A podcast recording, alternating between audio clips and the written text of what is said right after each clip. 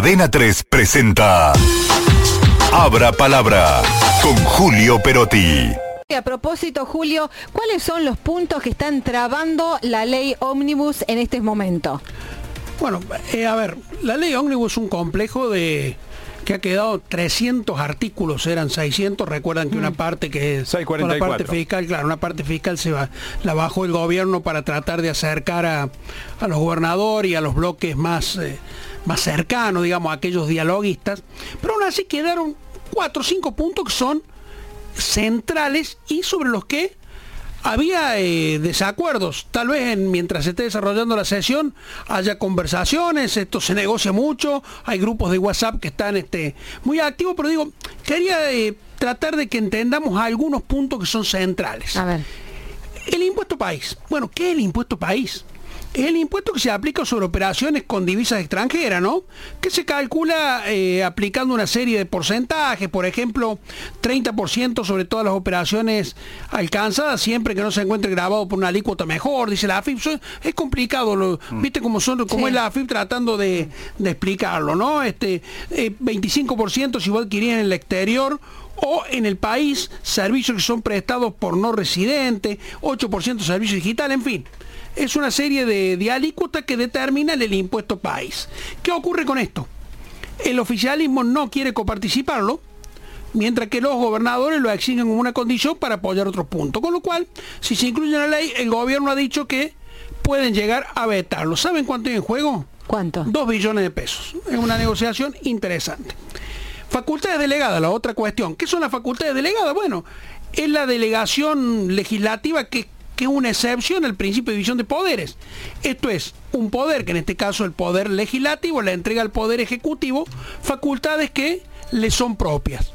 Y acá la discusión tiene mucho que ver en qué áreas va, va a poder actuar el poder ejecutivo cuando le deleguen y por cuánto tiempo. Porque esto también, si le da mucho tiempo, es como que el Congreso pierde su, razón de ser.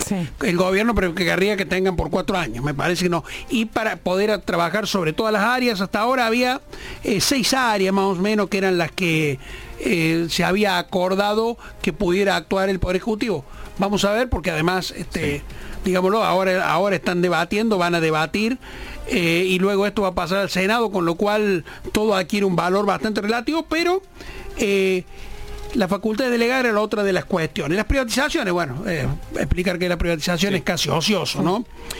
había acuerdo en principio, pero el radicalismo y, hacemos este bloque en que integran incluso los cordobeses, se oponen a la venta de algunas empresas. Y hay también una discusión sobre cómo se va a controlar el proceso de venta y la evaluación patrimonial de cada empresa. No es un tema menor, no es cuestión de decir privatizamos porque sí, sí.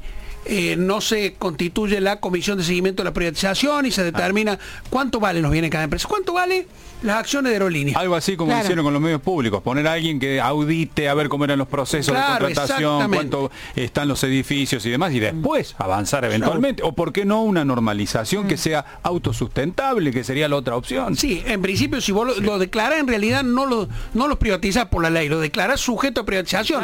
Luego podés tomar la decisión de hacerlo o no hacerlo. Hasta ahora no hemos escuchado ninguno que tenga alguna propuesta clara sobre cómo mejorar la eficiencia de estas empresas. O sea que, que son deficitarias. Que son deficitarias y dan muchísima pérdida al país. Exactamente.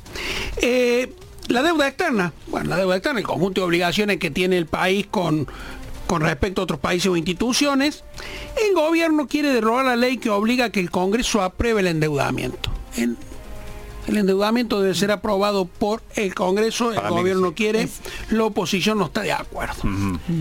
Y un tema que muy sensible, el Fondo de Garantía de Sustentabilidad del ANSES. Esto fue creado en el 2007, era un mecanismo contracíclico, como le llaman los economistas, podía sostener el pago de, las jubilaciones ante eventuales crisis económicas y sociales. Para eso, el fondo este va haciendo inversiones, va este, ganando dinero a partir de los excedentes del régimen previsional con el objetivo de incrementar su patrimonio. En noviembre de, 2023, la cifra más cercana que encontré eran 76 mil millones de dólares. O sea, una suma importante. fondo interesante. Bueno, eh, los gobernadores quieren que se reponga la autorización para que el Ejecutivo, el Poder Ejecutivo, se quede con las acciones de empresas privadas que están en manos del Fondo de Garantía y Sustentabilidad. O sea, buscan una cláusula además que compense a las cajas de jubilaciones. Esto es apenas un repaso de algunas cuestiones que obviamente, insisto, se están tratando en particular en este momento en la Cámara de Diputados. Esto puede durar uno o dos días más, no sabemos cuánto. Y luego va a pasar al Senado, donde va a haber un proceso similar. Se va a tratar en comisiones y luego en el recinto. Probablemente el tiempo que insume en el Senado sea menor porque en, el, en diputados son 257 miembros, en el Senado son 72. Pero no fácil atrapar al no, Bueno, ya veremos en qué queda esto de la ley ómnibus. Muchas gracias, Julio. 3 presentó Abra Palabra con Julio Perotti.